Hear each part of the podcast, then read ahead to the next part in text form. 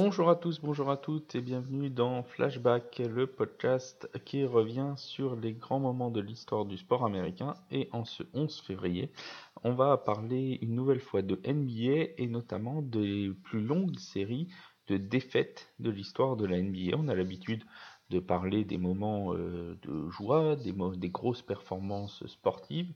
On va parler cette fois de performances un peu négatives avec donc les plus grosses séries de défaites de, la NBA. Jusque dans les années 70, la plus longue série de défaites, c'était 17 défaites. C'était lors de la saison 1964-1965 pour les San Francisco Warriors et euh, pour les euh, San Diego Rockets, même nombre de 17 défaites en 1967-1968. Mais depuis les années 1970, ce record va exploser.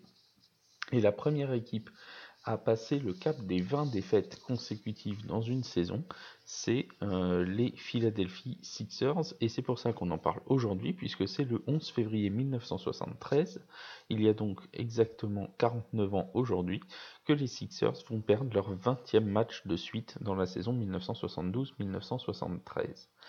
Une série qui débute donc le 9 janvier 1973 avec une défaite contre les Bulls de Chicago et qui ne s'achèvera que le jour de la Saint-Valentin, le 14 février 1973, avec une très petite victoire 106 à 104 contre les Bucks de Milwaukee, ce qui leur fera en tout une série de 23 revers consécutifs, donc ils explosent le record euh, précédent. Les défaites ont accompagné les Sixers malheureusement pendant toute cette saison 1972-1973 puisque déjà dès le départ de la saison ils ont commencé avec un bilan de 15 défaites et 0 victoire. Et en tout et pour tout dans la saison ils ne gagneront que 9 matchs sur leurs 82 rencontres. Donc 9 victoires 73 défaites. Voilà le bilan catastrophique de cette équipe de Philadelphie en 1972-1973 D'ailleurs, Philadelphie, c'est aussi euh, une équipe qui plus récemment a connu des, très longues séries de, défaites, puisque Philadelphie possède actuellement le record de défaites de suite dans une même saison avec 26 revers consécutifs. C'était entre la fin janvier 2014 et la fin mars 2014, donc dans une saison qui n'a même pas 10 euh, ans. Et cette même franchise de Philadelphie détient aussi le record de défaites sur deux saisons euh, consécutives, donc entre la fin euh, d'une saison et le début de la suivante, avec 28 matchs perdus de suite entre la fin de la saison 2014-2015 et le début de la saison 2015-2016. Cette équipe de Philadelphie n'est pas la seule à être en difficulté dans les longues séries de défaites, puisqu'on retrouve aussi les Cleveland Cavaliers, qui, sont, euh, euh, qui ont été aussi habitués à ne pas gagner pendant de longues semaines. Ce fut le cas notamment il y a un peu plus de 10 ans, en 2010-2011, quand eux aussi ont connu une série de 26 matchs sans le moindre succès.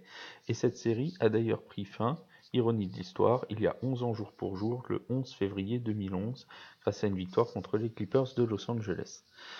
Comme les Sixers, les Cavaliers ont aussi la deuxième place de la plus longue série à cheval sur deux saisons consécutives avec 24 défaites entre la fin de la saison 1981-82 et le début de la saison 1982-1983.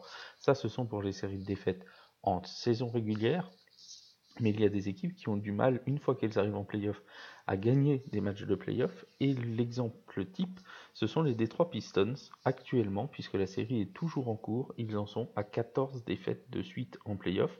Donc les trois dernières fois qu'ils sont allés en playoff, ils ont perdu sur le score de 4 à 0. La dernière fois, c'était euh, pendant euh, euh, la saison 2018, avec notamment André Drummond, Blake Griffin, etc., etc. Ils avaient perdu 4-0 contre les Bucks de, de Milwaukee.